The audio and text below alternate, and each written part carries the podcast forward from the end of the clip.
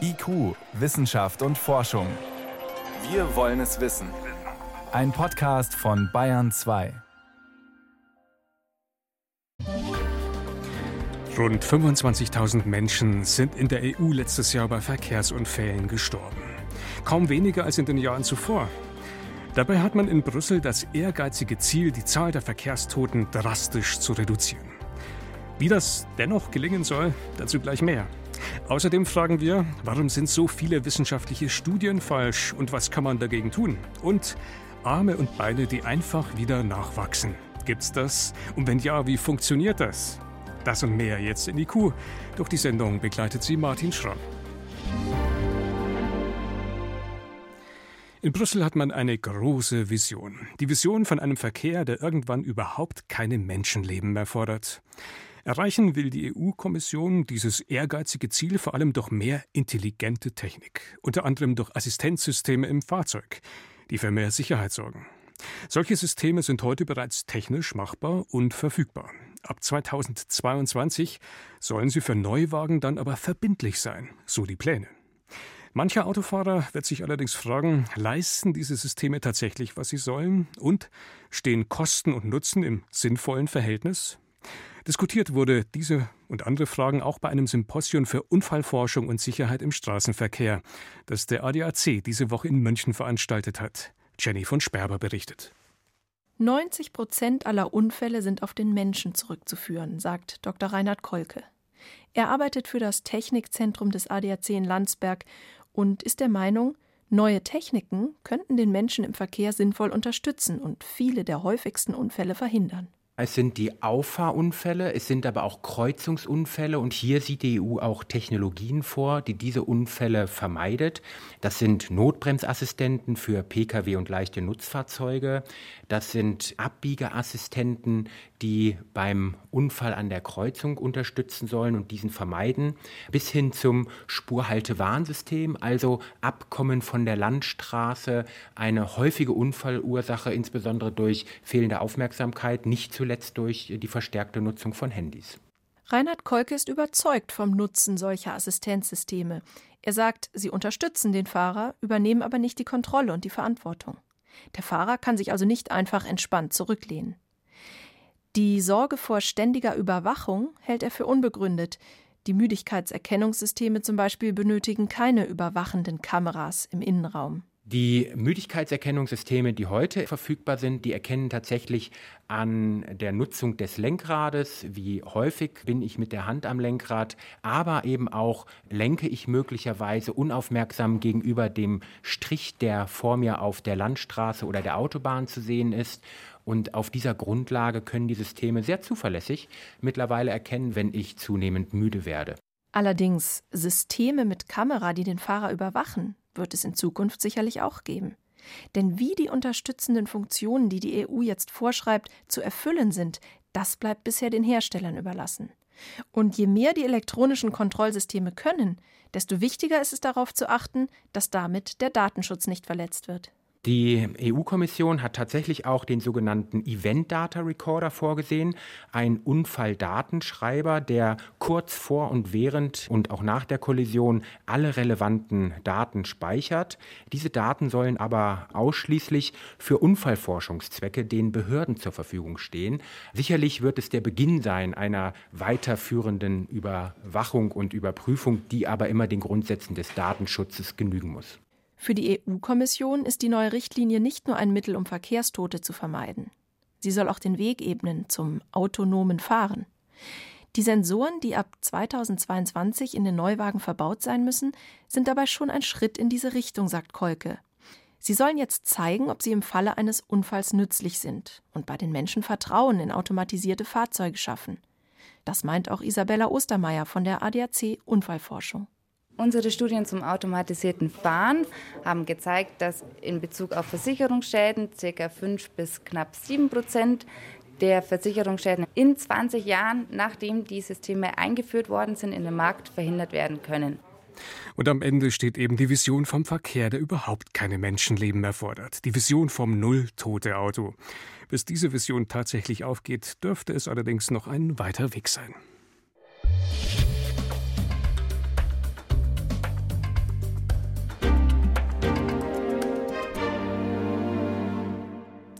Immer wieder kursiert das Bild von einer Wissenschaft, die fertige Ergebnisse ausspuckt, unumstößliches, fertig abgepacktes Wissen für die Ewigkeit. Getreu dem Motto, die Wissenschaft hat festgestellt. Doch das ist natürlich eine Karikatur. Denn Wissenschaft ist immer auch ein Prozess. Da gibt es Zweifel, da gibt es Irrtümer und jede Menge Fehler. Doch warum ist Wissenschaft, warum ist Wissenschaft eigentlich so ein hartes Geschäft? Wo genau lauern die Fallstricke? Dieser Frage will man künftig unter anderem in einem Forschungszentrum in Berlin nachgehen und hat dazu renommiertes Personal gewinnen können. John Ioannidis von der Stanford University in Kalifornien. Christina Satori berichtet. Seit fast 30 Jahren kritisiert John Ioannidis die Wissenschaft. Viel zu viele Studien würden Ergebnisse produzieren, die nicht reproduzierbar, also wiederholbar seien. Sprich, irgendwas stimmt mit den Studien nicht, die Ergebnisse sind nicht glaubwürdig. Trotzdem glaubt er an die Wissenschaft. Er will sie nur besser machen. Forschung ist ein nobles Unterfangen, ein schwieriges, und es ist sehr einfach, Fehler zu machen. Selbst wenn man die besten Absichten hat, ist es sehr wahrscheinlich, dass man oft falsche Schlussfolgerungen zieht. Die Frage ist, woran liegt das?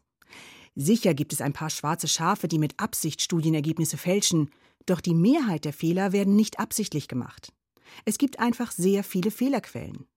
Eine klingt banal, kann aber weitreichende Konsequenzen haben, sagt John Ioannidis. Es ist ein Problem, wenn statistische Methoden falsch verwendet werden oder wenn statistische Ergebnisse falsch interpretiert werden und man dadurch zu falschen Schlussfolgerungen kommt, obwohl die Grunddaten korrekt sind.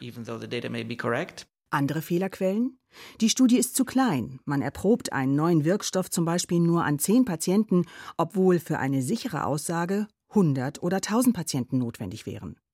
Oder der Arzt und die Studienteilnehmer wissen, welcher der Studienteilnehmer das Medikament erhält, das getestet werden soll, und welcher nur ein Placebo ohne Wirkstoff bekommt. Professor Ulrich Diernagel von der Charité in Berlin untersucht ebenfalls, welche Fehler zu falschen Ergebnissen in der Wissenschaft führen. Da gibt es eine ganze Liste von Dingen, die nicht einfach nur so dahingesagt werden, sondern die man auch tatsächlich in ihrem Effekt mit sogenannter Meta-Research, also einer Wissenschaft über die Wissenschaft, tatsächlich belegen kann. Das ist das, was in den letzten Jahren stattgefunden hat. Eine weitere Fehlerquelle?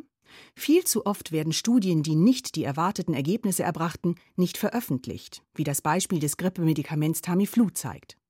Erst als der Hersteller auf großen Druck hin die Studien zeigte, war klar, das Medikament, das in großen Mengen für den Fall einer Grippeepidemie eingekauft worden war, wirkt kaum. Mehr Transparenz könnte hier helfen. Wenn Forscher auch die Originaldaten ihrer Studien offenlegten, dann könnten Fehler oder Fehlinterpretationen besser erkannt und vielleicht sogar verhindert werden. Aber Wissenschaftler teilen ihre Originaldaten nur sehr selten, weiß auch John Ioannidis. Jeder Forscher sieht seine Daten als eine private Goldmine an. Und deswegen zeigt er die Daten nicht, denn das würde seiner Konkurrenz einen Vorteil geben. Es müssen also Anreize geschaffen werden, damit Wissenschaftler bereit sind, ihre Daten offenzulegen. An der Charité geht man erste Schritte in diese Richtung, erzählt Ulrich Diernagel. Indem wir alle Kandidaten, die sich bei uns auf Professuren bewerben, ganz gezielt danach fragen, ob sie ihre Daten schon mal zur Verfügung gestellt haben und was sie vorhaben, wenn sie bei uns Professor sind, was sie in diese Richtung machen wollen. Es sind diese und viele andere kleine Schritte, die jetzt schon helfen, Forschung noch besser zu machen. So ist es inzwischen üblich, dass Studienautoren angeben, falls es mögliche Interessenskonflikte gibt, weil sie zum Beispiel für die Pharmafirma arbeiten, deren Medikament sie testen. Viele bekannte Fachzeitschriften prüfen sehr viel strenger als früher die eingereichten Studien, bevor sie sie veröffentlichen. Und immer größer wird der Druck, eine Studie schon vor dem Beginn in einer Datenbank zu registrieren, so dass es auffällt, falls diese Studie wegen negativer Ergebnisse später nicht veröffentlicht wird. Es verändert sich unheimlich viel und ich denke, viele der Methoden, die jetzt üblich sind, konnte man sich gar nicht vorstellen, als ich vor 30 Jahren meine Forschung begann. Also, Wissenschaft ein steiniger Weg voller Fallstricke. Doch es gibt ganz konkrete Vorschläge, wie man es besser machen kann. Ein Beitrag von Christina Satori war das. Sie hören Bahn 2, es ist 18.15 Uhr. IQ, Wissenschaft und Forschung. Wenn Sie mehr wissen wollen, Hintergründe zum Programm von IQ finden Sie unter bayern2.de. IQ, Wissenschaft und Forschung. Montag bis Freitag ab 18 Uhr. Das wäre doch mal was, wenn man bei einem Unfall einen Arm, ein Bein verliert und so ein Arm oder ein Bein einfach wieder nachwachsen würde. Wenn sich Muskeln, Knochen, Haut und Nerven einfach neu bilden würden und man wieder einen kompletten Körper hätte. Es gibt Lebewesen, bei denen funktioniert das tatsächlich. Der sogenannte Axolotl, ein sogenannter Schwarzlurch. Bei dem wachsen nicht nur Arme und Beine nach, sondern auch Teile von Herz oder Gehirn, ja sogar verletztes Rückenmark. Wie dieser Überlebenskünstler das macht, interessiert Forscher weltweit natürlich brennend. Circa 25 Jahre können sie alt werden und bis zu 30 Zentimeter groß, die Axolotl. In freier Wildbahn sind die Amphibien kaum noch anzutreffen, in Forschungslaboren dagegen schon. 1800 erwachsene Axolotl leben in einer Kolonie im Wiener Forschungsinstitut für molekulare Pathologie.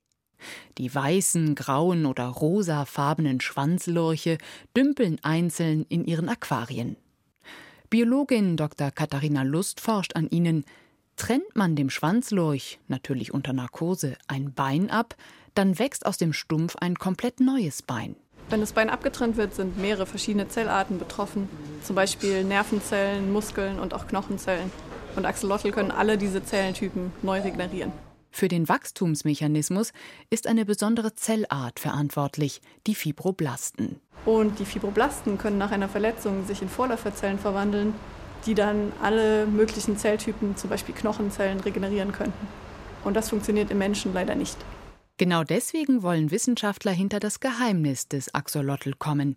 Sie hoffen, ihre Ergebnisse irgendwann auf den Menschen anwenden zu können. Wir wollen zum Beispiel die Frage stellen, hat Axolotl bestimmte Zellen, die nur Axolotl besitzen? Oder gibt es Zelltypen, die genauso im Menschen vorhanden sind und in anderen Säugetieren, die ja beim Axolotl irgendwas Besonderes können? Anwendungsmöglichkeiten gäbe es genug. Zum Beispiel, wenn ein Mensch durch einen Unfall eine Quetschung im Rückenmark erleidet und dadurch querschnittsgelähmt ist. Die Verletzung heilt zwar, dabei bilden sich aber Narben. Die verhindern, dass neue Nervenstränge zu den Muskeln wachsen. Das Gehirn kann sie nicht ansteuern, der Mensch bleibt gelähmt. Beim Axolotl ist das anders. Was wir wissen ist, dass die Zellen, die im menschlichen Rückenmark Narbengewebe bilden, im Axolotl keine Narben bilden und jedoch neue Nervenzellen zum Beispiel erstellen können. Und dadurch, dass auch keine Narbe vorhanden ist, können Nervenstränge auch über die Verletzungsregion hinauswachsen und sich wieder verbinden und die Funktionalität des Rückenmarks herstellen. Welche Gene dabei welche Rolle spielen, das hat ein amerikanisches Forscherteam in einer Studie herausgefunden. Bestimmte Genpartner spielen so zusammen, dass beim Axolotl perfektes narbenfreies Gewebe wächst. Das Entscheidende bei dem Forschungsergebnis, diese Gene gibt es auch im Menschen, sagt Dr. Tatjana Sandoval Guzman. Sie forscht am Zentrum für regenerative Therapien in Dresden am Axolotl. This study really highlights diese Studie unterstreicht, dass sich unsere Gene nicht so sehr von denen des Axolotl unterscheiden. Es kommt allerdings darauf an, wie diese Gene zusammenspielen oder ob sie an- oder abgeschaltet werden. Genau das kann das Ergebnis beeinflussen, von einer Heilung bis zu einer kompletten Regeneration.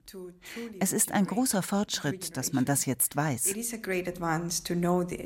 Tatjana Sandoval Guzman hat sich auf das letzte Fingerglied, die Fingerspitze, spezialisiert. Wird sie durch eine Verletzung abgetrennt, können Menschen, genau wie Mäuse und Axolotl, sie perfekt ersetzen.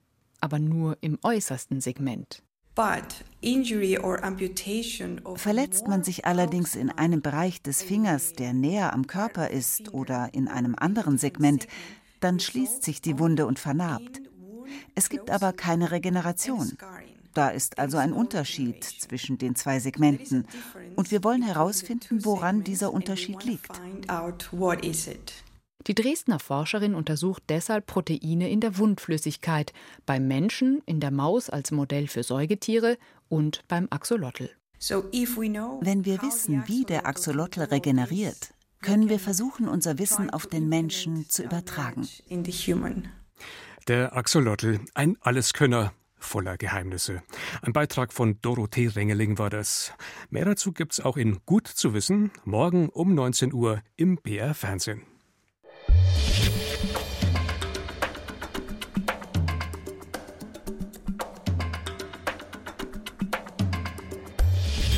Wissenschaft schnell erzählt. Heute mit Priska Straub und mit Katzen, die ihren Namen erkennen. Ja, Katzenhalter, die schwören schon lange drauf und jetzt ist es systematisch zum ersten Mal nachgewiesen. Ja, Hauskatzen erkennen ihren Namen, aber ist es tatsächlich das Wort oder möglicherweise nur Tonfall und Stimme? Japanische Forscher haben jetzt einem Dutzend Hauskatzen lustige Tests gemacht und fast alle Katzen reagieren, wenn ihr Name erklingt. Das heißt, sie spitzen die Ohren, sie drehen den Kopf. Getestet wird immer im Vergleich mit ähnlich klingenden Worten und gleicher Silbenzahl. Das ist dann schon mal ein guter Hinweis. Hm, aber Sie haben schon angedeutet, könnte mhm. das nicht an der Stimme liegen? Ja, das hat man in der Versuchsreihe allerdings ausgeschlossen. Man hat wildfremde Menschen gebeten, die Katzennamen vorzulesen Überdurchschnittlich viele Katzen reagierten ebenfalls. Anders war es nur bei Katzen aus Haushalten mit mehreren Tieren. Die reagierten insgesamt weniger stark auf ihren eigenen Namen. Weil die sich vielleicht auch weniger für Menschen interessieren? So genau klären sich das auch die Forscher. Sie haben überhaupt ein interessantes Merkmal festgestellt. Katzen wissen durchaus, wenn man sie anspricht. Sie sind aber nicht so erpicht darauf, das auch zu zeigen, so wie Hunde das vielleicht hm. tun würden. Naja, so eine Katze hat am Ende sowieso ihren ganz eigenen Kopf ja, und macht eigentlich, was sie will, oder? Das bestätigen ja auch die Katzenhalter. Noch eine weitere Neuigkeit aus Japan. Es geht um eine riskante Mission über 300 Millionen Kilometer von der Erde entfernt. Die japanische Raumsonde Hayabusa 2 ist seit knapp fünf Jahren unterwegs und hat jetzt mit einer Art Projektil einen Krater in einen Asteroiden geschossen. Spannendes Projekt. Wir haben im mhm. Vorfeld hier in IQ auch immer darüber berichtet. Mhm. Jetzt hat es endlich geklappt. Ja, bisher scheint alles gut gegangen zu sein. Der Plan war ja, die Raumsonde soll etwas von dem aufgewirbelten Material einfangen, das durch die Sprengung entsteht. Letztlich sollen diese Proben dann etwas über den Ursprung des Sonnensystems verraten. Ryugu hat zwar nur einen Durchmesser von einem Kilometer, besteht aber aus viereinhalb Milliarden altem Material. Hm. Und dieser Kraterschuss, das ist ja ein ziemlich riskantes Manöver. Ja, die Raumsonde musste dafür ziemlich nah dran an den Asteroiden, deswegen heikel bis auf 500 Meter ran und gleichzeitig natürlich aufpassen, nicht von den herumfliegenden Trümmerteilen getroffen Musste zu werden. sich selber quasi schützen. Ne? Mhm. Wie das jetzt ganz genau gegangen ist, das weiß man erst in rund zwei Wochen. Da wartet auch das Deutsche Zentrum für Luft- und Raumfahrt gespannt auf die Auswertung der Proben. Die sind auch an der Mission beteiligt. Dann Pompeji, die antike Stadtruine am Rande des Vesuv. Die kommt normalerweise nur in die Schlagzeilen, wenn mal wieder etwas eingestürzt ist oder auch geklaut. Mhm. Man kommt nicht hinterher mit den vielen Funden, die gescheit zu konservieren. Deswegen wird wenig Neues ausgegraben. Insofern ist die Neuigkeit von heute besonders schön. Man hat Überreste eines sogenannten Thermopoliums entdeckt. Was muss ich mir unter einem Thermopolium vorstellen? Griechisch Thermo, Wärme, kann man sich ja schon mal vorstellen. Ein Thermopolium ist also mit vielleicht mit Wärmeverkauf zu übersetzen. Es geht um ein einfaches Straßenlokal zum Auswärtsessen für Leute, denen die Taverne einfach zu teuer war. Also das heißt jetzt auf gut Deutsch, das ist eine antike Imbissbude. Genau, die Leute hm. essen, trinken, amüsieren sich mit einfachen Linsengerichten und mit Wein. Man hat die entsprechenden Amphoren dazu gefunden und eben auch diese typisch farbenfrohen pompeianischen Fresken aus dem ersten Jahrhundert. Die Archäologen sind entzückt, unter anderem von der Szene an einer Theke. Die stellt nämlich genau so einen Alltag in einem Thermopolium dar. Also ein toller Fund.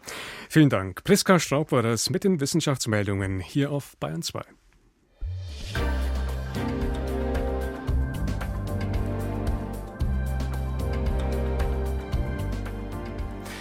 Und jetzt kommen wir zu einem Phänomen, das es eher selten in die Welt der Wissenschaft schafft. Der sogenannte Flatus. Der so ist wissenschaftlich korrekt, Abgang von Blähungen durch den Anus. Bekannt auch als Darmwind oder einfach als Pups oder Pfurz. Die letzte prominente Meldung, die mir dazu spontan einfällt, sind die Darmgase der Rinder auf der Weide, die als Treibhausgase einen erheblichen Beitrag zum Klimawandel leisten. Doch in dem Thema steckt mehr drin, fand meine Kollegin Susi Weichselbaumer und hat genauer hingesehen und hingehört. Es ist eines der beherrschenden Themen der Kindergartenzeit. Kontrovers diskutiert, analysiert von vorne nach hinten und in allen Lautstärken und Geruchsnuancen.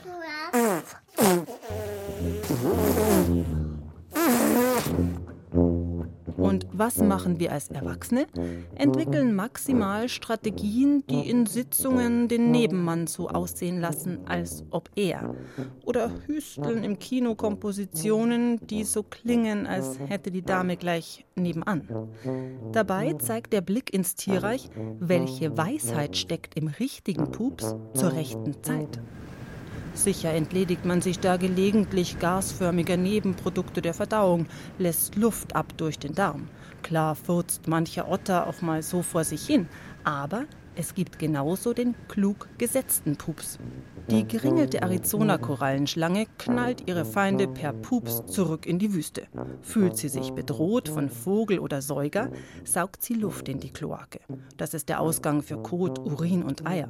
Damit erzeugt sie Überdruck. Und peng lässt die Korallenschlange einen lauten Knall los, der auch noch mächtig müffelt. Und Angreifern derart stinkt, dass sie das Weite suchen.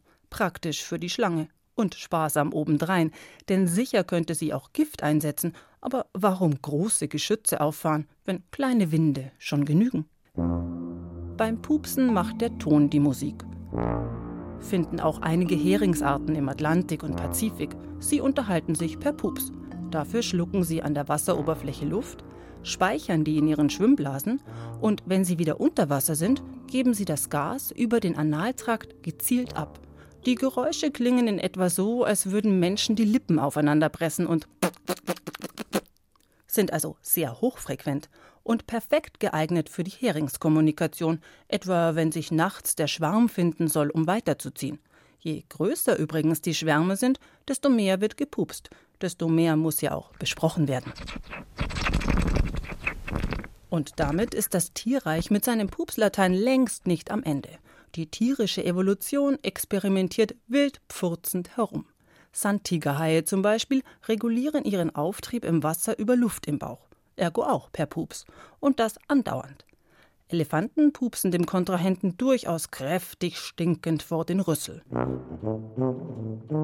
Wir Menschen hingegen halten uns verschämt zurück. Pro Tag setzen wir 0,7 bis 1 Liter Verdauungsgase frei, in etwa 10 kleinen und verkniffenen Dosen. Stickstoff und Kohlendioxid sind die Hauptanteile. Methan, Sauerstoff und Wasserstoff können geruchlos dabei sein. Haben die Darmmikroben Schwefel dazu gemischt? Nun ja, dann würde eine Strategie der Feindabwehr aller Arizona-Korallenschlange sicher aufgehen. Im Ranking der Oberstinker stehen übrigens die Tiere ganz oben, die permanent Pflanzen kauen und erst am Ende des Darmtrakts verdauen. Pferd, Nashorn oder eben Elefant. Insgesamt ist das Ganze vielleicht doch kein so schönes Thema, dass man jenseits der Kindergartenzeit. Womöglich sollte man doch einen Weg finden, die Pupserei ganz sein zu lassen. Faultiere beispielsweise pupsen gar nicht. Sie bewegen sich langsam, verdauen langsam und atmen das bisschen Gas schließlich aus. Vögel besitzen keine Bakterien im Darm, die Gase produzieren. Kein Pups kommt auch aus dem Froschpopo. Frösche haben keinen Schließmuskel und der Pups braucht Spannkraft, was ihn letztlich, zugegeben, zu einem rechten Knaller macht. Pupsgeräusche gehen so. Und das war's dann für heute in IQ. Im Studio war Martin Schramm.